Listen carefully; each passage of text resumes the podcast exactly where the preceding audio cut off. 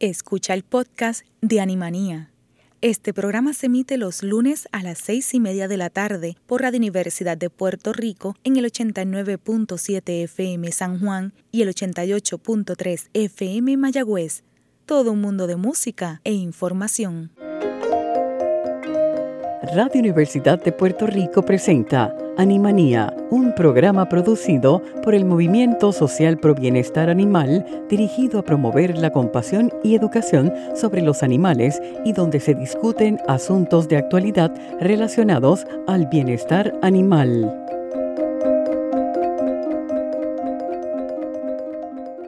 Buenas tardes, gente. Soy Lilian García y estás en sintonía de Animanía por Cadena Radio Universidad de Puerto Rico.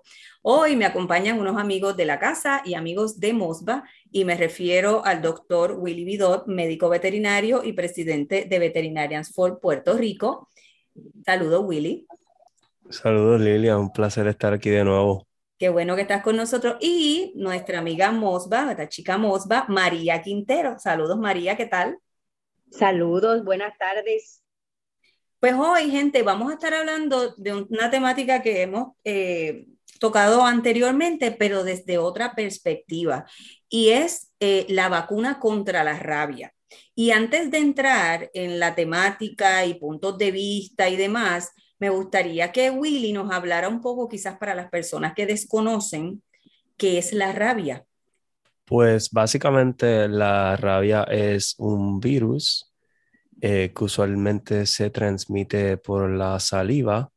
Eh, es más común de los casos en, el mundo, lo más común es la saliva de los perros, una mordida de perro. El virus es usualmente mortal si no se trata. Eh, una vez una persona o un animal empieza a demostrar síntomas, es bien probable que se va a morir. Eso es un problema bastante serio en, en, otros países. En los Estados Unidos, pues, eh, gracias a Dios, pues se ha controlado muy bien, pero según el, el World Health Organization, se mueren alrededor de 60 mil personas al año por la rabia. O sea que es un numerito y es algo que eh, inclusive tiene su día en, en, septiembre, 28 de septiembre, 29 creo, 28. El 28 de septiembre y solo me memoricé ese día porque es dos días después de mi cumpleaños. Ok, pero viste qué importante, Willy.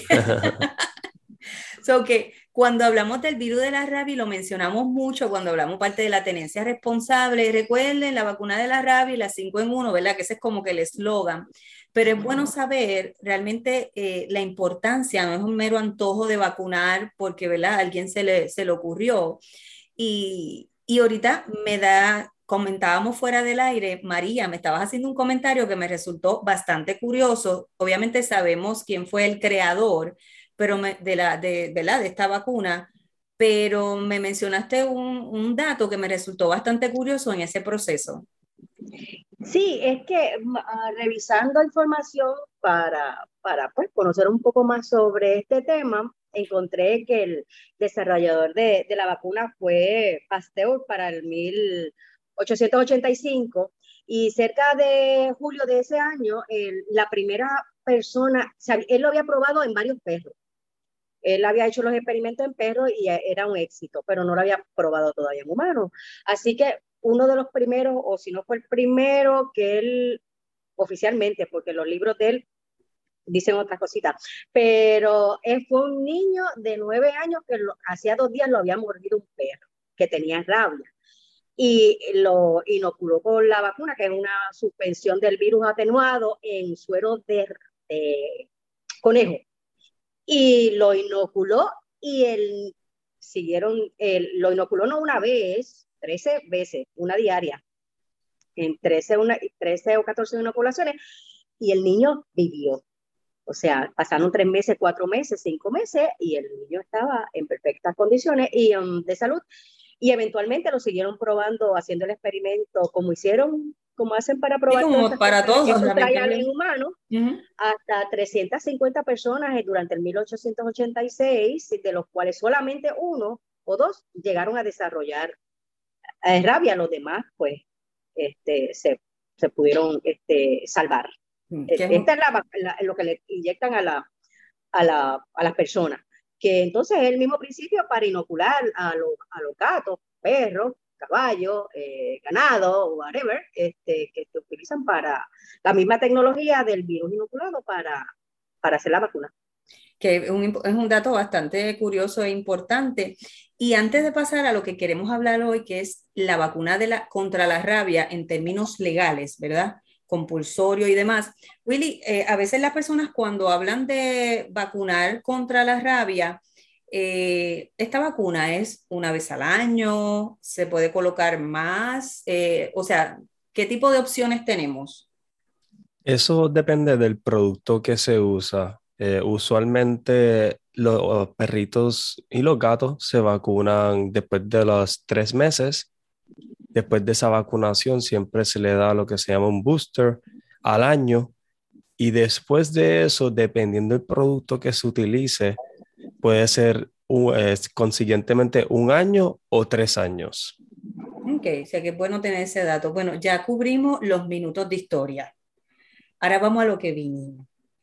Y tengo que, de entrada, gente, ustedes la gente que está allá afuera, ¿ustedes piensan que tienen ese conocimiento de saber que la vacuna de rabia en Puerto Rico es compulsoria o no?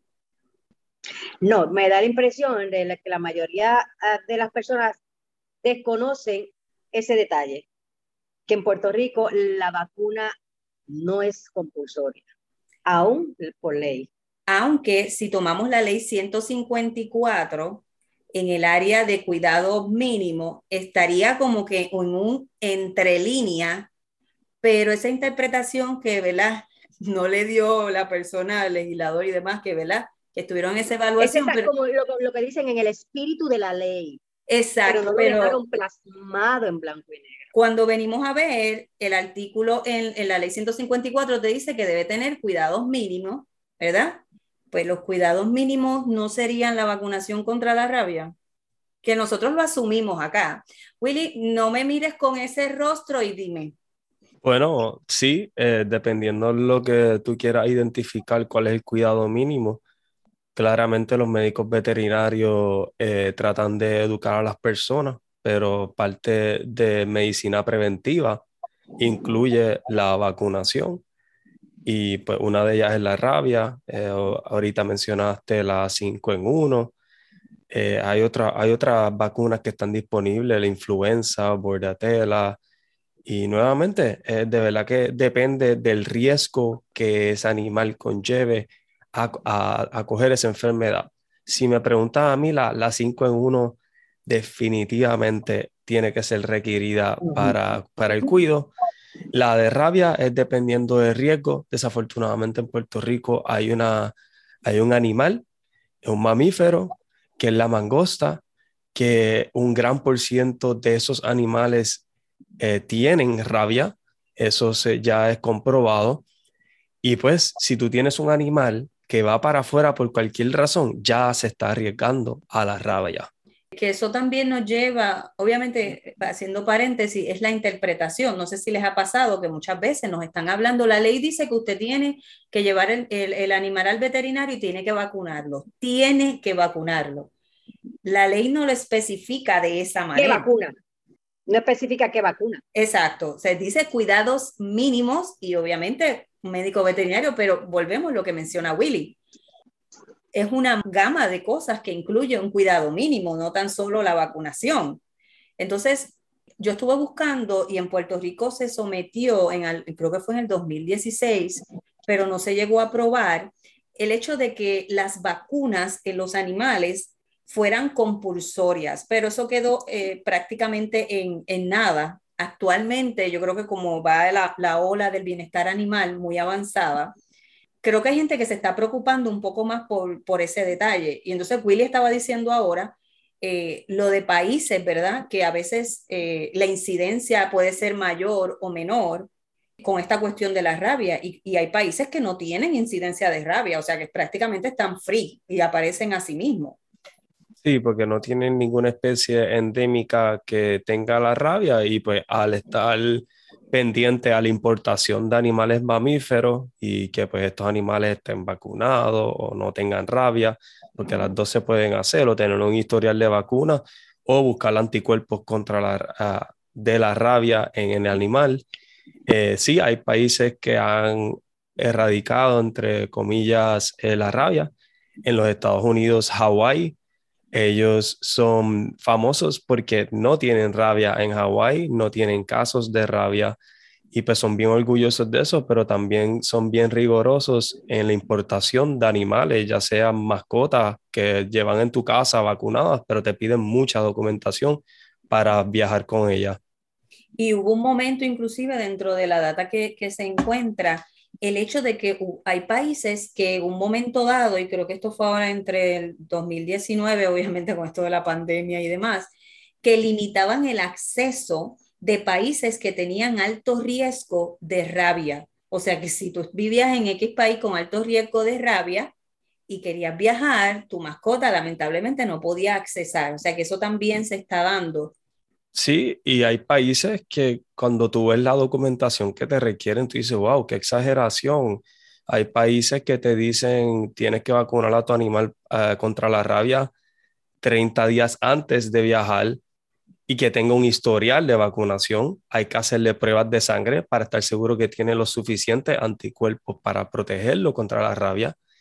Y pues no solo la rabia, hay, países que te piden, tienes que desparasitar eh, tu animal dos semanas antes del viaje y muchos detalles que pues conllevan una documentación extensa que se tiene que hacer con un, médico veterinario para poder transportar a estos animales. ¿Qué es lo que experimentamos aquí? Porque cuando vas a viajar, ya sea que vas a transportar para adopción o que vas a viajar a otro país, no falla las vacunas, el certificado de viaje, y no sé si el término está correcto, pero así es que lo recuerdo las veces que he tenido que viajar con mascotas, el certificado climatológico, por aquello de, los, de ciertos animales. ¿Estoy en lo correcto? De verdad, yo no me he topado con, con hacer un certificado de esa magnitud, pero sí he, escuchado que animales, especialmente cuando viajan para Puerto Rico, que, que la temperatura es bastante alta, eh, eh, y si van a, en lo que se llama cargo, que no es con los pasajeros en la cabina, usualmente te piden una documentación de tu veterinario que diga este animal es saludable y puede sustentar temperatura de X a X.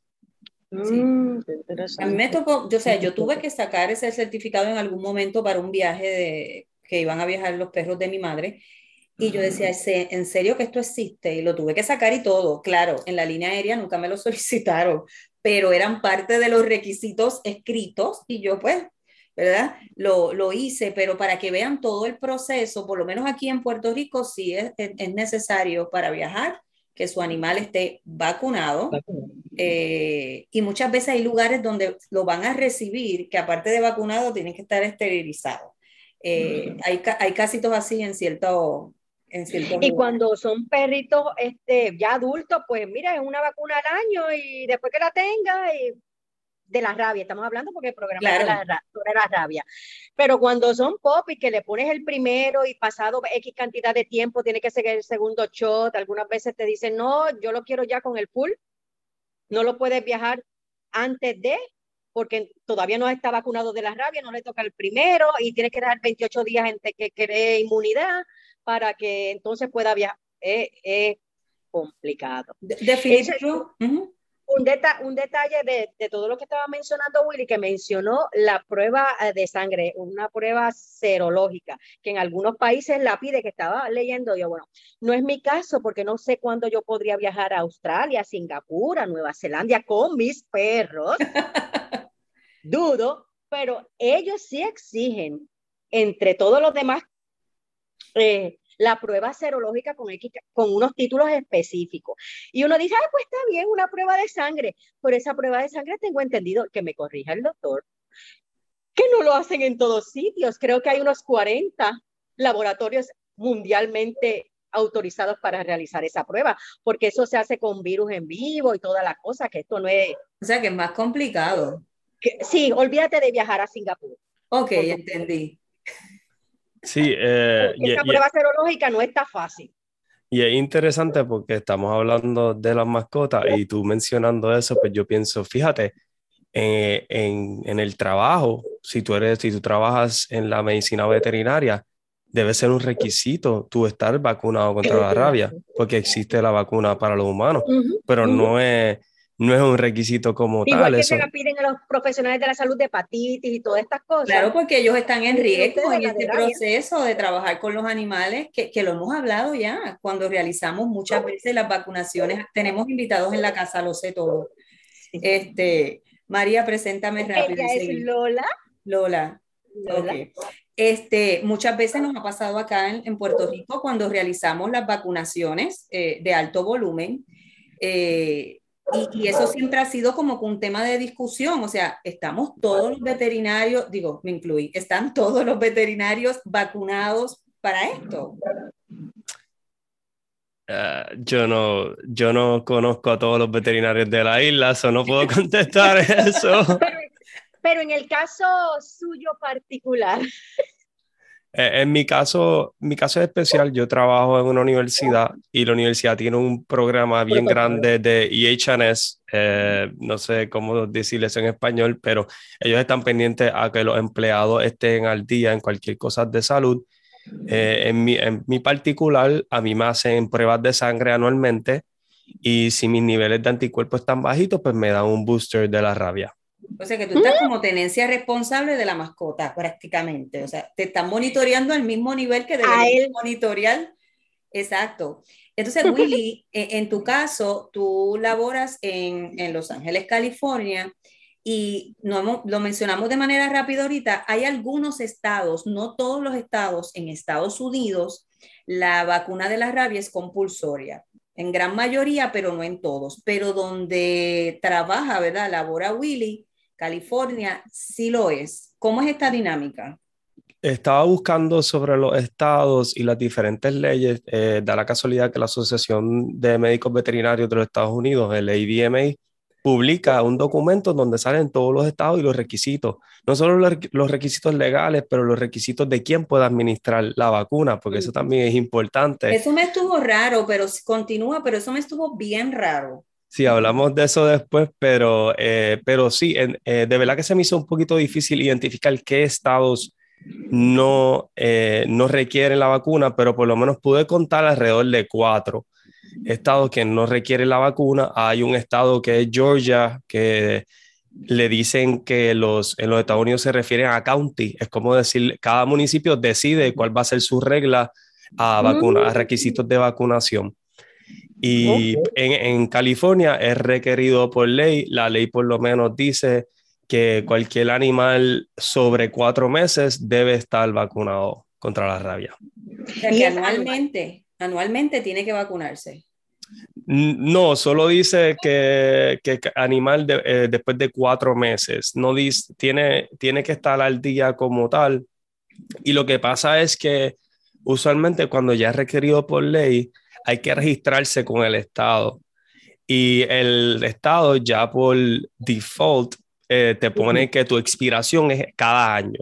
Tú le puedes Cada año. demostrar, tú le puedes demostrar una identi- una- un documento que, mira, el veterinario me vacunó con la vacuna de tres años, pero se lo tienes que demostrar cada año. año, ok. Aunque sea el mismo. los tres años. Exacto, aunque sea el mismo documento, tú le dices, ah, sí, o sea, este es el documento, lo vacuné hace dos años, pero todavía está vigente eh, la protección de la vacuna. Ok. Y sí, Esto es como que- el malvete, literal. que Es una renovación anual. Eh, eh, es sinceramente el malvete.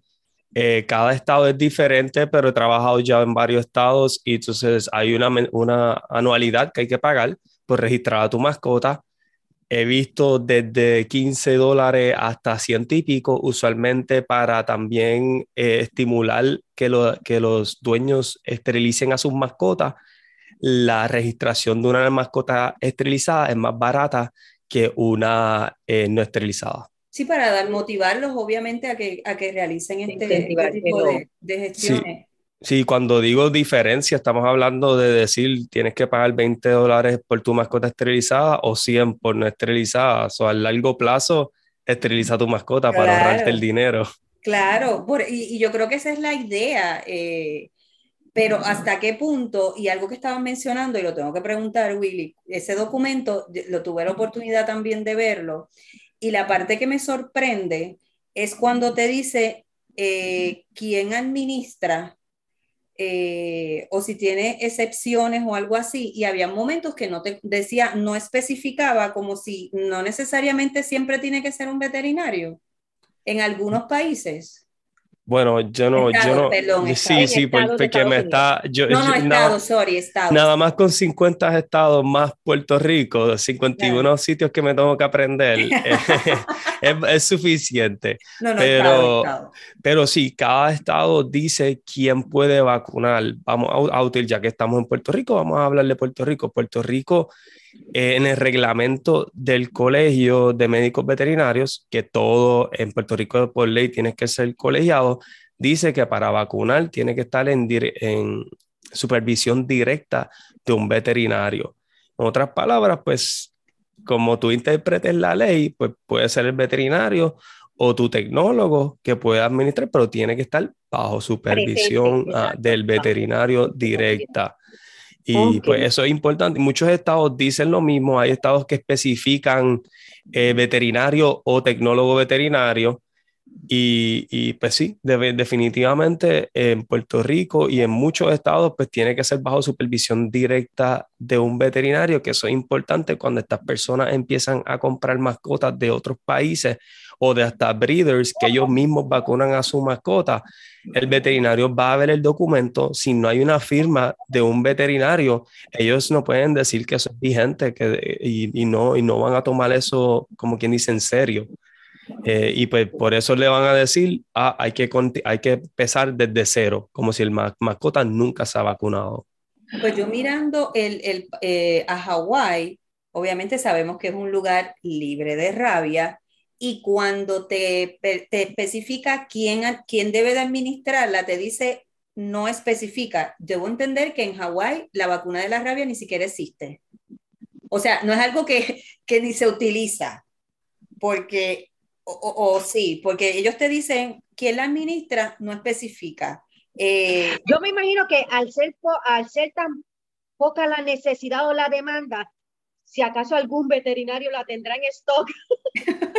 no sé, y obviamente porque nadie que no sea que esté directamente ligado a la práctica veterinaria, en caso de Hawái.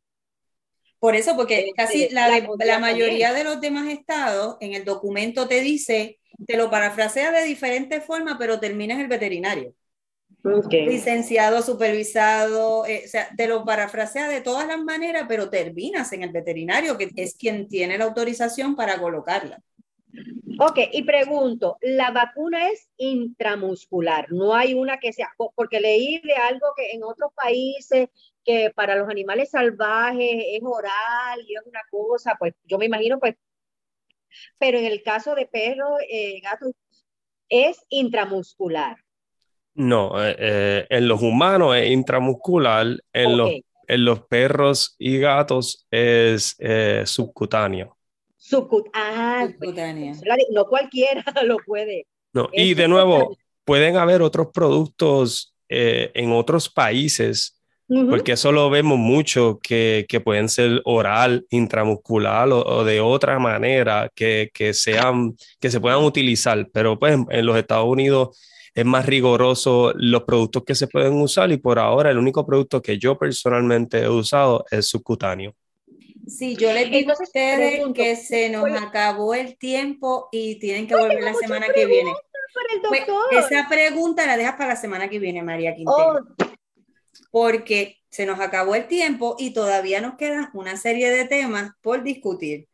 Pero es, ¿Ah? es, interesante porque se nota la importancia y lo controversial que es este tema. No hemos entrado al área controversial Eso va a ser la otra semana.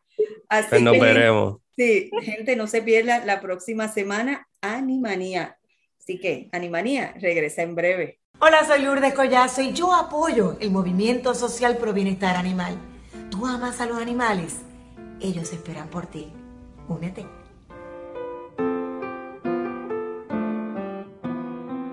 Gente, este mes de junio tenemos varias celebraciones de bienestar animal. Es el mes de promover la adopción a los gatos. Es el mes de promover el foster u hogar temporero y es el mes de promover y crear conciencia de los preparativos que debemos de tener con nuestras mascotas en situaciones de emergencias. También quiero recordarles, como en semanas pasadas, que estamos experimentando altas temperaturas de calor en la isla. Es importante que cuidemos a nuestras mascotas teniéndoles agua fresca, colocándolos en lugares de sombra y no sacarlos a ejercitarse o caminar en horas de la tarde. Esto es parte de la tenencia responsable. Ahora sí, hemos llegado al final de un programa más de Animanía. Los espero el próximo lunes con la continuación de la temática de hoy de la vacuna contra la rabia a las seis y media de la tarde. Gracias a la Dirección Técnica de Radio Universidad. Y recuerden, seamos compasivos con nuestros animales. Buenas noches. El Movimiento Social Pro Bienestar Animal presentó Animanía. Los esperamos para una nueva edición el próximo lunes a las 6 y 30 de la tarde por Cadena Radio Universidad de Puerto Rico. Acaba de escuchar el podcast de Animanía le invitamos a que nos sintonice los lunes a las seis y media de la tarde por Radio Universidad de Puerto Rico en el 89.7 FM San Juan y el 88.3 FM Mayagüez. Todo un mundo de música e información.